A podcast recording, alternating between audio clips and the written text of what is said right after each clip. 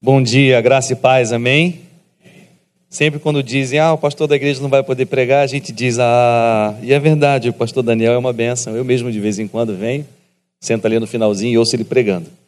É, mas eu também fiquei muito feliz e sempre fico feliz com o carinho com que vocês me recebem, o pessoal sempre mostrando surpresa, é uma surpresa agradável quando me vê e diz que sou eu que vou pregar. Então eu quero agradecer mais uma vez o convite do pastor Daniel e da equipe pastoral da igreja, o carinho com que vocês me tratam.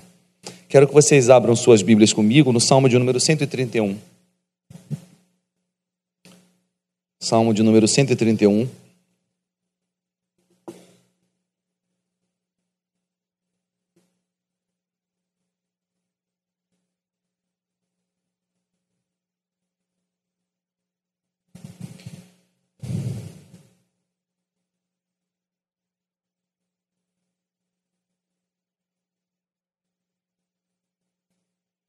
Eu vou usar a versão João Ferreira de Almeida, revista atualizada. Eu não sei que versão vocês usam aqui, é possível que seja a NVI, né? É, eu vou usar a minha porque eu sou velho e eu ainda sou um ser humano analógico, né? E, e aquela coisa, quando muda a cor do capim, o burro não come. Né? Então, eu tenho a mesma Bíblia há muitos anos. Eu tenho duas Bíblias dessa aqui. Né? Uma vez eu achei numa livraria igual, eu fui lá e comprei de novo. E elas ficaram muito velhinhas. E a minha avó mora na Sulacap, é um bairro que tem mais crente do que ser humano. E ela tem um vizinho que restaura a Bíblia e capa de Bíblia. Aí eu mandei as minhas Bíblias para restaurar e tal. Então eu só me acho nessa Bíblia, porque eu não sei exatamente que versículo e que capítulo o texto está, a minha memória é geográfica. Eu sei que está um pouco mais para o final, na página da direita em cima, assim, né? E aí eu só me acho nessa Bíblia. Se mudar a Bíblia, eu viro leigo. Então tá aí o Salmo 131. Vamos ler? Diz assim a palavra de Deus: Senhor, não é soberbo o meu coração nem altivo o meu olhar. Não ando à procura de grandes coisas, nem de coisas maravilhosas demais para mim. Pelo contrário, fiz calar e sossegar a minha alma. Como a criança desmamada se aquieta nos braços de sua mãe, como essa criança é a minha alma para comigo. Espera, ó Israel, no Senhor, desde agora e para sempre. Esse é o salmo do meu coração. O salmo do coração é faz parte de uma disciplina espiritual dos, dos cristãos que são chamados os cristãos místicos, onde eles acreditavam que Deus é, nos dá um salmo para que esse salmo seja o nosso roteiro de vida. É, e recentemente Deus me deu o salmo do coração, e é esse salmo. Então eu, eu recito ele diariamente. É, em alguns dias eu é, faço o que se chama também a dedicação das horas. De hora em hora o celular toca e eu paro por cinco minutos para orar o salmo. Então esse salmo virou meu roteiro de vida. Senhor, não é soberbo o meu coração. Bom, é óbvio que isso é mentira a meu respeito. E, e, o primeiro impacto foi esse, quando eu li, eu li, Senhor, não é soberbo o meu coração. Eu disse, só que não. Né? Nem altivo o meu olhar. Mentira. Eu me acho um ser humano acima da média. e aí eu já começo confessando pecado. Não ando à procura de coisas grandes, nem de coisas maravilhosas demais para mim quando eu li esse, esse versículo e entendi que Deus estava me dando o salmo do coração, eu fiquei muito ofendido ao ler esse versículo. Como assim? Existem coisas maravilhosas na vida, mas elas não são para mim, né? É como se Deus estivesse dizendo, Michel, tem coisas maravilhosas no mundo e nem todas são para você. Pelo contrário, fiz calar e sossegar a minha alma, como a criança desmamada se aquieta nos braços de sua mãe. Como essa criança é a minha alma para comigo. Espera, ó Israel, no Senhor, desde agora e para sempre. E esse final é desesperador, né? Porque ele diz: Espera no Senhor. Aí você pergunta para Deus: Até quando, Senhor? Aí ele: Para sempre. Quer dizer, é um espera que não vem nunca. a primeira impressão pode ser essa, mas não é isso. Eu vou explicar o que, que é. é. Eu quero falar hoje sobre fé, paz e confiança em um mundo de escassez, de mudança e de desafios. Fé, paz e confiança em um mundo de escassez, de mudanças e de desafios. O Deus criou um mundo com abundância de recursos. Não duvidem disso. Existem recursos suficientes para todos nós vivermos tranquilos e em paz. Porém, o pecado trouxe distorção. E esses recursos, eles não alcançam todos, a fim de que todos vivam em paz. Um italiano chamado Pareto, ele tinha, ele era um sociólogo e um economista, se eu não me engano. Se eu errar as informações, eu errei por pouco, tá? Eu tenho uma técnica. Quando eu não sei alguma coisa, eu falo com convicção. Né? Então vai parecer que eu sei. Mentira, gente. Eu não posso perder a piada. O meu pecado preferido é a chocarrice. Ontem, ontem eu fui dar uma, um treinamento para a liderança da Igreja Presbiteriana do Maracanã. Gente, eu entrei no módulo chocarrice. Sabe, eu não consigo parar de, de rir, eu não consigo parar de pensar em piada em tudo que eu penso. Né? Mas, eu me, me, mas eu me contive e eu consegui dar o treinamento é, sem o, a, chocarrice. Para quem não sabe o que é chocarrice, significa piada em bíblico, né? na linguagem bíblica. Piada de mau gosto. Quando a gente não consegue fazer outra coisa senão pensar besteira. Mas apesar de Deus ter feito um mundo perfeito com, com recursos suficientes para todo mundo, o pecado trouxe distorções e a distribuição desses recursos é caótico por causa dos nossos pecados. E Pareto, ele, ele era um, um economista, mas ele tinha uma plantação na, na, no quintal da sua casa e ele plantava ervilha. E ele descobriu uma coisa muito interessante, que apenas 20% da... Qual é o nome daquilo? Da vagem. Apenas 20% das vagens do seu ervilhal, não sei se o nome é esse, produzia 80% das suas ervilhas enquanto que 80% das suas vagens estavam vazias e produziam só 20% das ervilhas que ele colhia. Deu para entender? Então você olha para aquela plantação de ervilha, você vê muitas vagens com um monte de ervilhas dentro, né? Somente 20% das vagens estavam cheias e ele conseguia colher 80% de ervilhas de apenas 20%. E 80% das vagens estavam muito vazias. E dessas 80% de vagens, ele colhia apenas 20% de todas as suas ervilhas. Ele percebeu que havia um, um que há, existe um certo padrão natural. E ele descobriu que na Itália, apenas 20% da população possuía 80% dos recursos.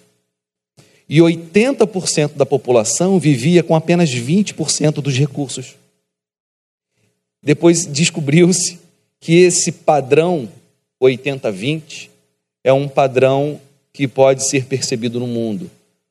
20% da população mundial vive com 80% dos recursos mundiais. E os 80% restantes da população vivem disputando apenas 20% dos recursos. Se você não está entre os 20% da população, você está disputando é, o que sobrou dos 20% é, de recurso, de dinheiro, de moradia, né, de comida na população. Isso significa que tem muito recurso. Deus de fato fez a coisa perfeita, nós é que estragamos. Ah, E isso traz competitividade, isso traz insegurança, isso traz medo, isso traz ambiente caótico. nós estamos saindo de um período econômico no país que nós encontramos uma espécie de terra, terra arrasada. E as expectativas dizem que nós vamos entrar num período, agora, ainda esse ano, nesse segundo semestre, muito promissor, num período de alto crescimento econômico no país. Pelo menos essas são as expectativas. Dia 18, talvez vai ser aprovada a reforma da Previdência. Quer você goste do projeto ou não, ele vai atrair muitos recursos para o país. É possível que os investidores bilionários, os gringos, tragam a sua fortuna para investir aqui. A Ibovespa, o principal e o único índice é, da Bolsa no Brasil, é, chegou a um patamar essa semana de 104 mil pontos, uma, um recorde histórico. Estudiosos acreditam que ainda esse ano a Ibovespa vai chegar a 150 mil pontos. Existe, portanto, uma expectativa de crescimento e grandes mudanças no cenário é, econômico do país.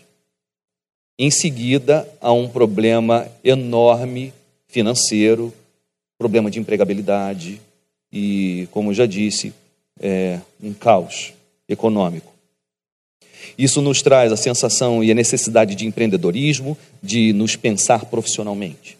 Só que nós enfrentamos um outro desafio, que é a Revolução 4.0, que é a nova Revolução Industrial.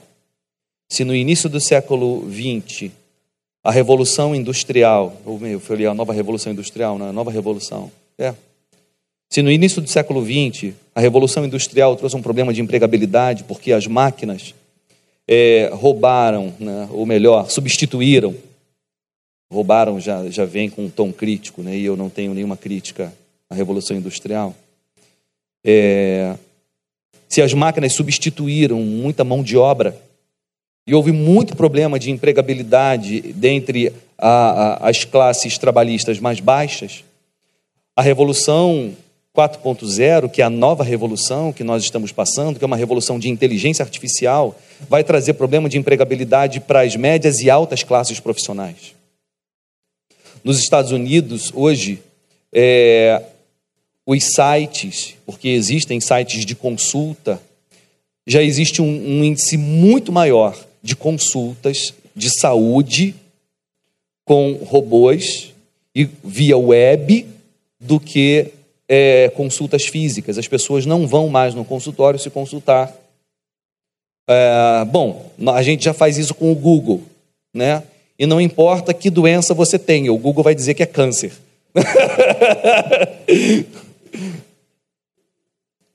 Mas a, a coisa está melhorando e daqui a pouco ele vai conseguir identificar outras doenças, né? É, tipo uma dor de cabeça, por sei lá, ele vai dizer: você precisa usar óculos. A coisa vai evoluir a esse ponto.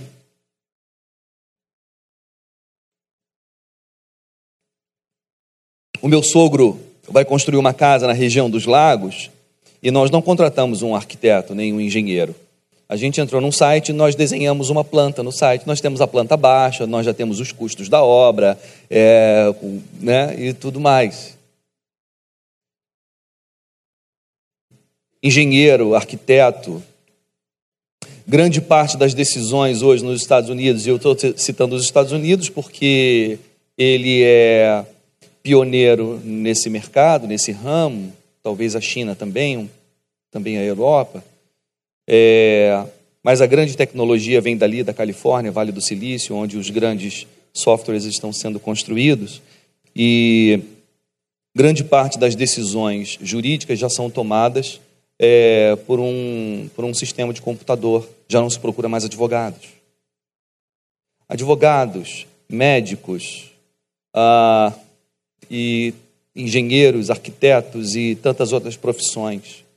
Pasmem, o Vaticano ah, criou um software e um robô para ouvir confissão dos seus fiéis ele já funciona. Se essa ideia parece hoje para mim e para você ridícula, e me parece, no entanto, ela aponta para uma tendência comportamental de um futuro muito próximo. É possível que o meu filho Pedro, de 6 anos de idade, daqui a 20 anos, seja especialista numa profissão que ainda não existe.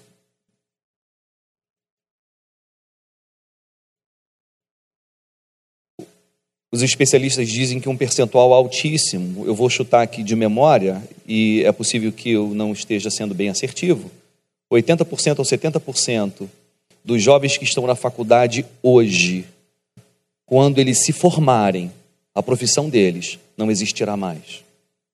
Os motoristas de Uber já estão protestando porque a Uber já tem uh, projeto e alguns carros já rodam de carros sem motoristas.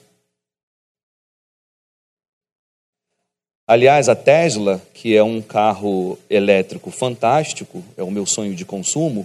Bom, pelo menos antes de eu ler esse salmo, ele era.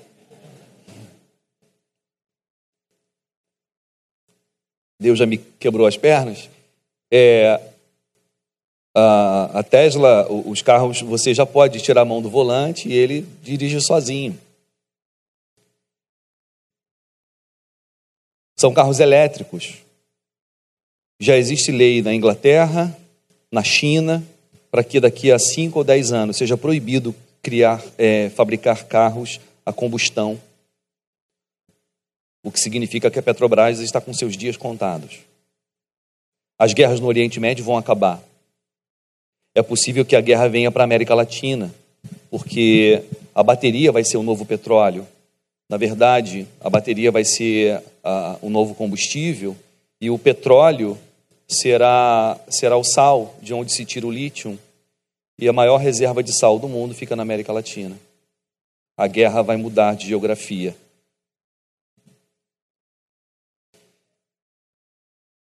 Tudo isso traz sensação de mudança, necessidade de mudança, desafio, medo, insegurança. Abraham Maslow, desculpa o excesso de informações, eu estou na introdução da mensagem e eu quero contextualizar. É... E tentar formatar os nossos sentimentos diante da, da vida, né, do mundo. Eu quero dizer para você que se você está mal de grana e com problema de trabalho, não é nada pessoal. É, é uma crise mundial. Nós vamos passar por uma crise de empregabilidade sem precedentes daqui a pouco tempo.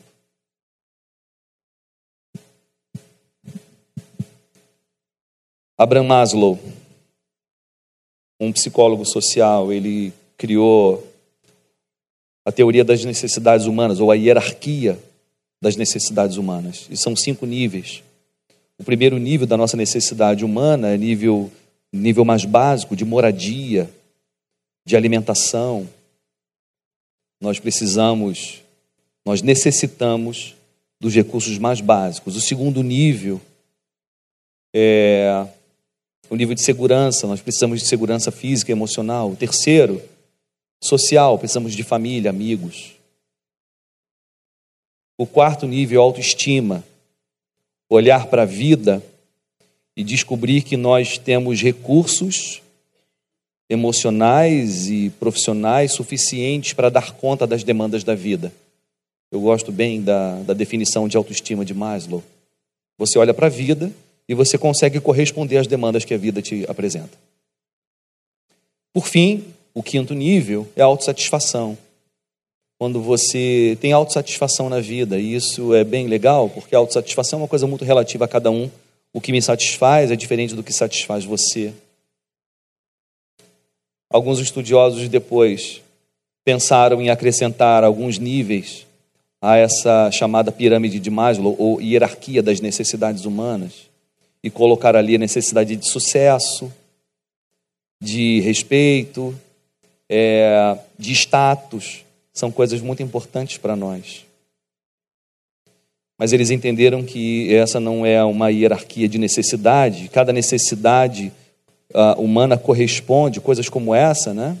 Uh, sucesso, fama, respeito, tem a ver com os valores de cada um. Para uns, uh, o quinto patamar, né, a quinta hierarquia, o auge da hierarquia, dependendo dos seus valores, vai ser o sucesso, o outro vai ser a segurança, o outro vai ser o respeito. Para resumir e entrar no, no Salmo, nesse mundo de, apesar de ele ser abundante, a nossa experiência é uma experiência de escassez. Então, nesse mundo de escassez, nós estamos numa procura básica e numa corrida básica para duas coisas. Uma corrida básica para duas coisas: sustento e status. Sustento e status. Reparem quantas vezes na Bíblia, e sobretudo nos Salmos, os salmistas oram a Deus pedindo para que Deus não o deixe envergonhado. Talvez não exista medo maior, meu e você, meu e seu, do que a vergonha. Talvez não exista medo maior do que o medo do vexame. Maior do que passar fome ainda é o medo de ter a vergonha de dizer isso para alguém e de pedir dinheiro para comer.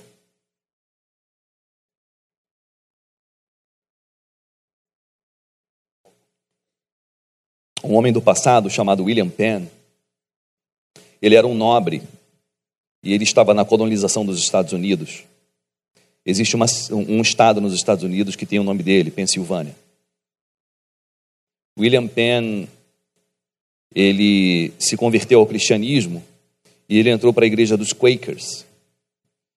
E os Quakers tinham uma, uma doutrina que foi uma doutrina muito vivida pelos cristãos, inclusive os calvinistas, os luteranos e calvinistas, os, os sobretudo os puritanos, eles tinham essa doutrina muito forte, a doutrina da frugalidade, que significa simplicidade.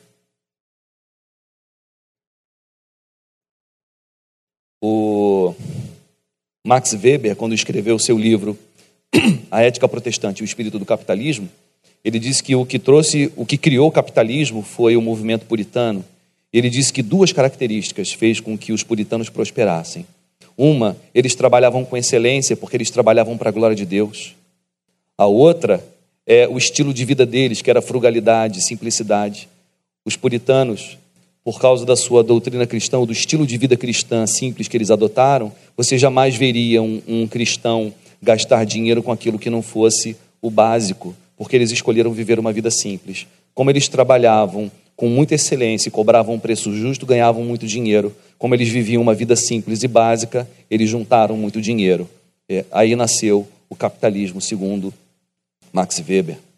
A frugalidade, simplicidade, sempre foi uma doutrina muito cara para os cristãos.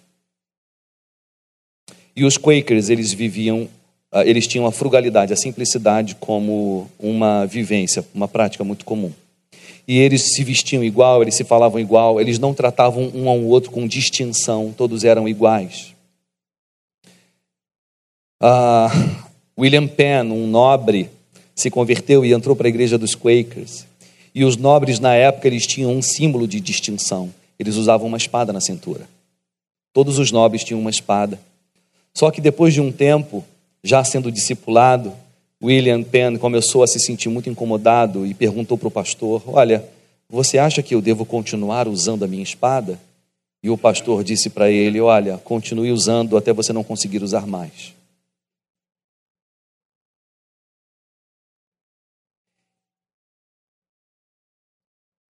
Eu, quando eu ouvi essa história, eu olhei para mim para os nossos dias de hoje e eu pensei: nós também temos as nossas espadas nós também temos e gostamos de usar e ostentar os nossos símbolos e signos de distinção que nos dá a sensação de nobreza e de fazer com que a gente se sinta superior aos demais. Essa é uma necessidade muito grande nossa, de nos sentir melhor do que os outros. Nós queremos fazer parte da, dos 20% da população, talvez não tanto questão de recursos, mas tantas outras coisas. Uns se escondem atrás e a sua espada é a inteligência, o outro a sua espada e a ética, o outro a sua espada, o seu símbolo de distinção e de nobreza diante dos demais é o, é o, o dinheiro, a beleza e tantas outras coisas. A pergunta que eu quero te fazer é: qual é o seu símbolo de distinção? Atrás de que você se esconde hoje? Qual a espada você está hoje exibindo para se sentir um nobre superior aos outros? E aqui eu quero entrar no texto.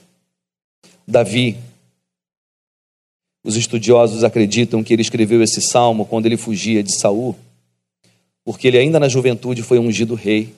Mas apesar de ter sido ungido rei, quando Saul governava e reinava, ele voltou para cuidar das ovelhas. Quando Saul começou a ficar endemoniado, é, foi Davi que chamaram, porque esse jovem ele era tão abençoado e ungido que quando ele tocava a harpa, o demônio saía dos outros. Chamaram Davi para ser auxiliar do rei, para que sempre que o rei ficasse endemoniado, o rei Saul, chamassem Davi, ele dedilhar a harpa e o demônio sair de Saul. Davi começa a ser falado e bem falado. Começam a, a, a se ouvir os rumores de que ele foi ungido rei. Saul começa a ficar com medo de Davi tomar o seu trono e começa a perseguir Davi. E é nesse contexto que Davi escreve: Senhor, não é soberbo o meu coração, nem altivo o meu olhar. Não ando à procura de coisas grandes demais para mim, nem de coisas maravilhosas demais para mim. Eu não quero o lugar desse homem. O Senhor ungiu ele como rei. É verdade que me ungiu. É verdade que ele é um rei ruim, endemoniado, oprimido. E apesar do Senhor ter me ungido rei, o Senhor não me disse que ainda é hora, ou ainda é chegada a hora de eu tomar esse lugar. Eu não ando à procura do trono dos outros. Será meu, mas não agora. Esse lugar pode ser meu, mas não é meu hoje. Esse homem está me perseguindo injustamente. Esse é o coração de Davi. Então ele diz: Senhor, não é soberbo o meu coração, nem altivo o meu olhar. Ele está dizendo que ele não é soberbo, ele não se sente superior aos outros. Não é altivo o meu olhar. Eu não ando olhando para os outros de cima com a sensação de que eu sou acima da média. Eu não quero andar com uma espada na cintura. Eu não quero mostrar para ninguém o meu símbolo de distinção. Eu não estou nem aí para isso.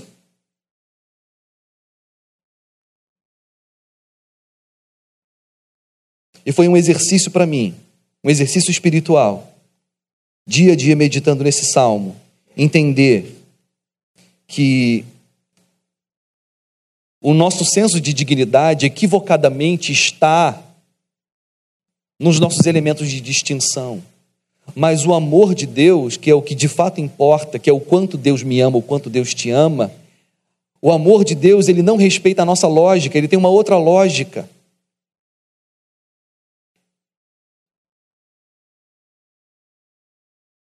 E Deus não nos recompensa com elementos consoante a quantidade de amor que ele sente por nós. É isso que a nossa lógica não entende muito. Por isso o salmista no Salmo 73 diz: Olha, Deus é bom para com Israel, de fato, mas quanto a mim, porém, quase eu me desviei. Pouco faltou para que os meus passos se desviassem, porque eu os invejava, os arrogantes, quando eu via a prosperidade dos ímpios. Quanto a mim, porém, a cada dia sou castigado, e cada manhã eu sou provado por Deus. Inutilmente conservei puro coração e lavei as mãos na inocência. Ele está dizendo: eu fui crente, eu fui ético, eu fui santo, eu fui para a igreja, eu fui dizimista à toa, não serviu de nada. Porque eu olho para a minha vida, eu mato leão por dia. Eu olho para a vida do, do, do, do, do, do iníquo, do ímpio, do, do, do, do canalha, que eu sei que a vida dele é toda errada, e o cara vive uma vida tranquila, meu irmão. O salmista caiu em desespero quando ele começou a olhar para os elementos da vida e achar que o amor de Deus é, deveria trazer um diferencial competitivo né, para ele em relação aos ímpios. E ele teve que ir para o templo e ter uma experiência com Deus para se dar conta de que o amor de Deus respeita uma lógica diferente do que essa. E Davi diz: Senhor, não é soberbo o meu coração, nem altivo o meu olhar. Não ando à procura de grandes coisas, nem de coisas maravilhosas demais para mim. Quero convidar você a fazer disso um mantra. quando você olhar para um homem que é mais sensível que o seu marido, que é mais bonito que o seu marido, que dá mais atenção a você que o seu marido, que elogia mais você do que o seu marido. Aquele homem que não existe, né? que, por exemplo, repara quando você faz a sobrancelha. Né? Qual homem repara que você faz a sobrancelha? Ninguém. Se você conhecer um homem que repara na sua sobrancelha e disser, nossa, que bonita, se ele não disser, estava igual uma taturana,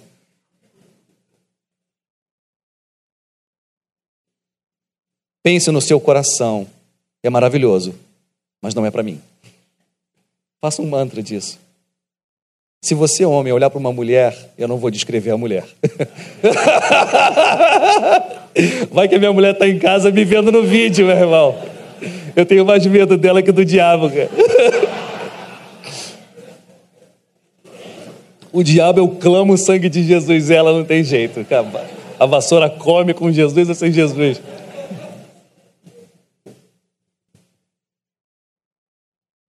Se você encontrar uma mulher mais maravilhosa que a sua, diga no seu coração: é maravilhosa, mas não é para mim.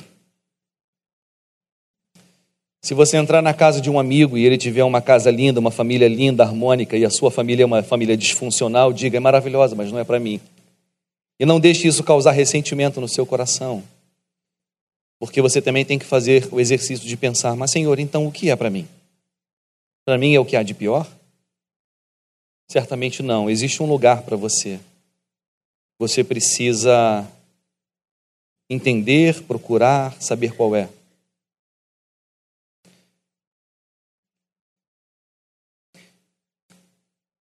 O salmista começa com negações.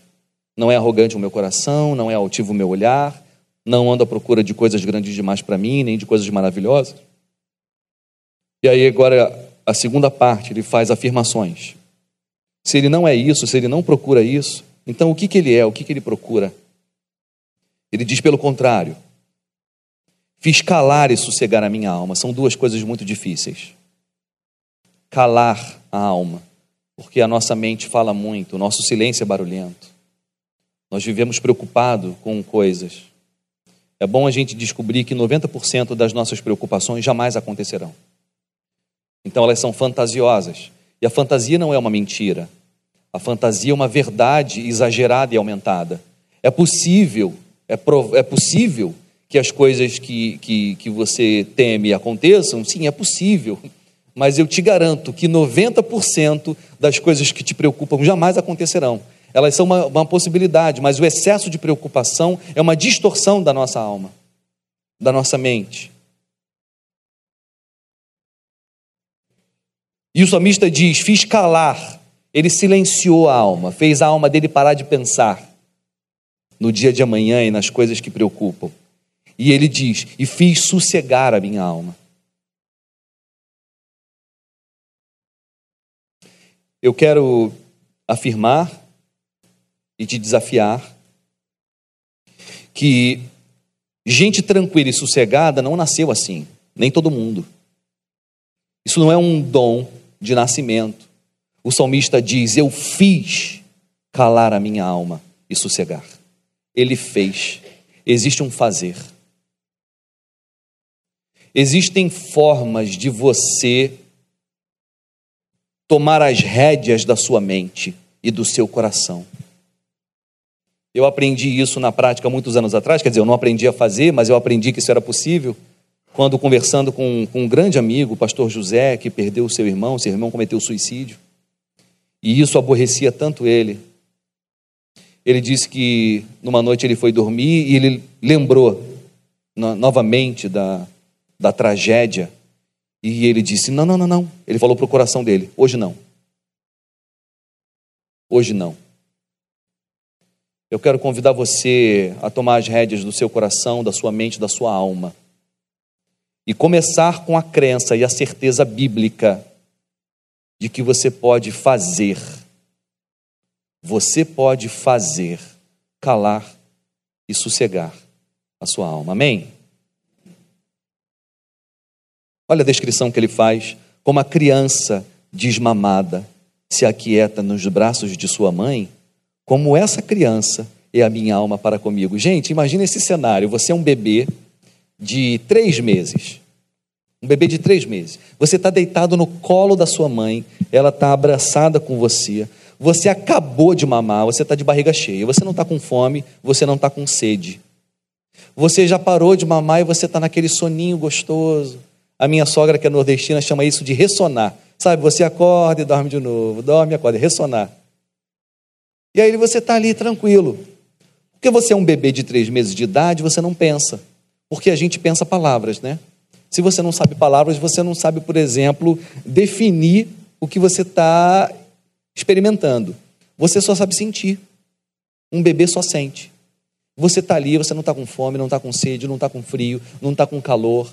O seio da sua mãe está ali ainda, pingando leite, você não quer mais mamar aquilo porque você está totalmente saciado, satisfeito, está gostosinho. Ela está conversando com alguém e você está ali, você não sabe, não tem ideia do que ela está falando, mas você só está ali, ouvindo a voz dela, no colo dela. No, do que mais você precisa nesse planeta? Absolutamente nada.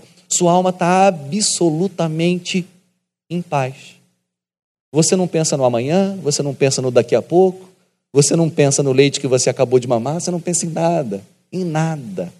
Você só está ali, curtindo o colo da mãe, absolutamente em paz. O salmista diz que ele alcançou esse estado de alma, pelo menos nesse momento. A minha alma, para comigo, está em paz, como criança que acabou de mamar no colo da mãe. Como essa criança é a minha alma para comigo, eu não estou esperando nada de mim mesmo. Não estou exigindo nada de mim. Não estou me culpando por nada. Estou em paz. E ele termina dando um conselho para o povo: Espera, ó Israel, no Senhor, desde agora e para sempre. O espera aqui, meus irmãos, não é um aguarda algo que vai acontecer, não é um estado de alma, é uma forma de vida. Esperar no Senhor é viver confiando nele, sabendo que ele controla, que ele governa, que ele cuida, que ele guarda. É um estilo de vida, o viver no estado de esperança. Porque ele diz: espera desde agora e para sempre, não pode ser um esperar para sempre. Esperar para sempre é um esperar que nunca acontece, ilusório. Então não é uma guarda que vai acontecer, não. É um viva hoje, exatamente agora, em estado de tranquilidade, de paz e de confiança, sabendo que o Senhor não está cochilando, dormindo, não está equivocado, não esqueceu de você, não está te boicotando, te sabotando. Desculpa o termo, a palavra feia que eu vou usar. Deus não está de sacanagem com você. E eu estou usando essa palavra, eu sei que ela não cabe dentro de um ambiente desse, mas é proposital. Eu já pensei em algumas vezes que ele estava me boicotando. Só que nos meus pensamentos eu não uso palavras tão rebuscadas.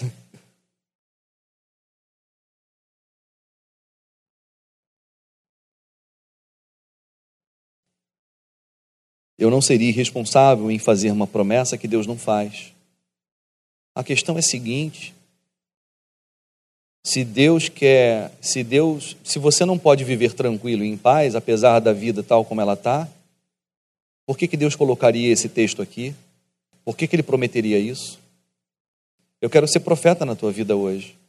Por que eu estaria aqui hoje? Lendo um texto desse para vocês, prometendo paz, porque é isso que a Bíblia promete, se Deus não estivesse disposto a te dar paz, se Deus não estivesse dizendo para você agora, por meio desse pecador, eu estou dizendo para você que você pode descansar. E eu quero que você viva como se eu fosse a mãe, você tivesse acabado de mamar no meu peito e tivesse no meu colo. É esse o desafio que eu quero deixar para vocês. Nós somos absolutamente viciados em empreendedorismo.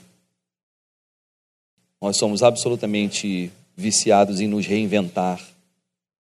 Talvez pela força da necessidade, por todas essas mudanças e desafios que eu apresentei que o mundo ah, nos traz. Nós somos viciados nisso tudo. Domingo passado, seis horas da tarde, eu estava com um grupo de amigos na minha casa tomando café da tarde. Chegou uma pessoa da minha família é, para deixar uma outra pessoa e ir embora. E quando ela chegou na sala, eu falei: Pô, não vai embora rápido não, senta, toma um café com a gente. Ela olhou para mim e falou assim: Eu não tenho a vida de vocês, não, eu tenho que trabalhar. Num tom bem jocoso, me chamando de vagabundo. Eu falei, mas domingo à tarde você não pode tomar café? Não tenho a vida de vocês, tchau. ai, ai. Eu trabalhei com meu pai, meu primeiro emprego foi aos 18 anos de idade. Ele tinha uma empresa e uma funcionária faltou. E ele, eu não fico doente, gente, eu não tenho tempo para isso, trabalho muito, tem que trabalhar. Morreu aos 51 anos de idade, infartado, sozinho no chuveiro. Nós encontramos ele só no dia seguinte. Esse é o espírito da minha família. A gente não pode ficar doente porque tem que trabalhar. Como se isso fosse possível, né?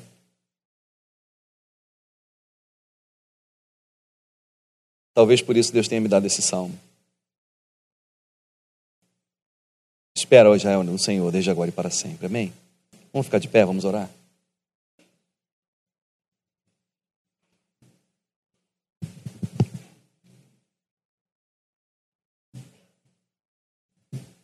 Uma curiosidade, falei que meu pai morreu, né?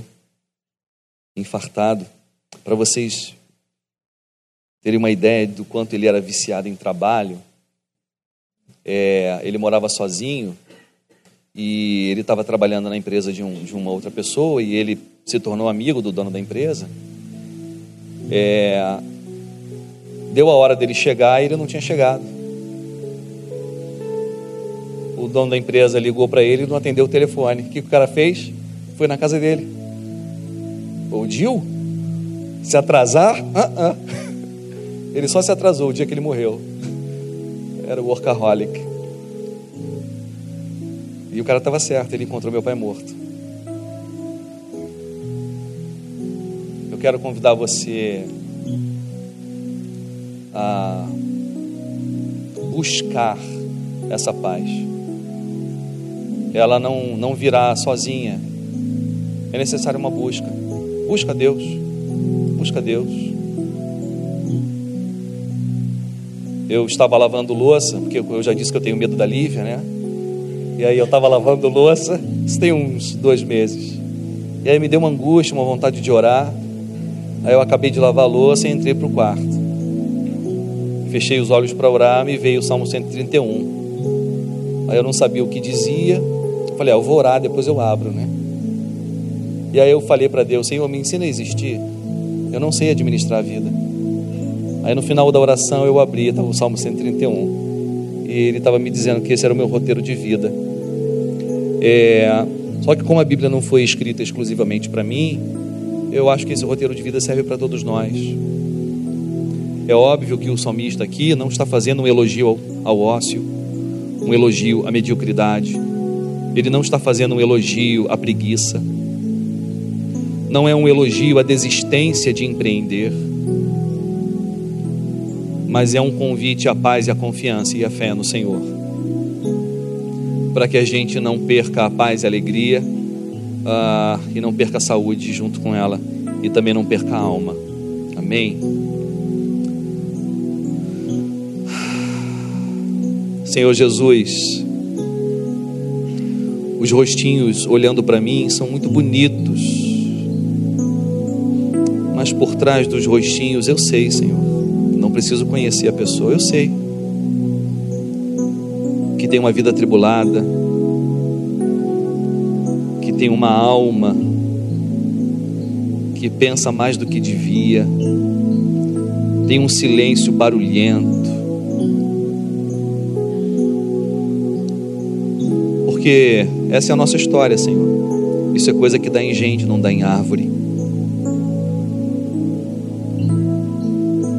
E se tem hoje um capital diferencial, Senhor, que a gente precisa, não é tanto competência, mas muito mais paz e alegria.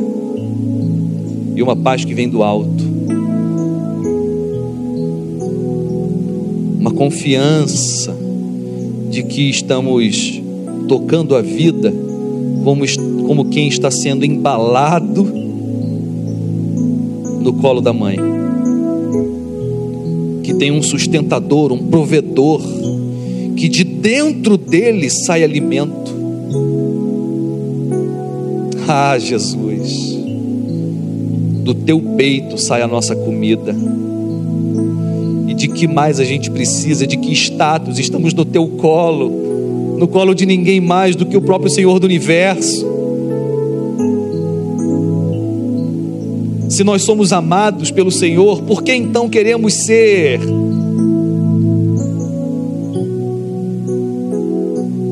aplaudidos ou queremos status dos homens.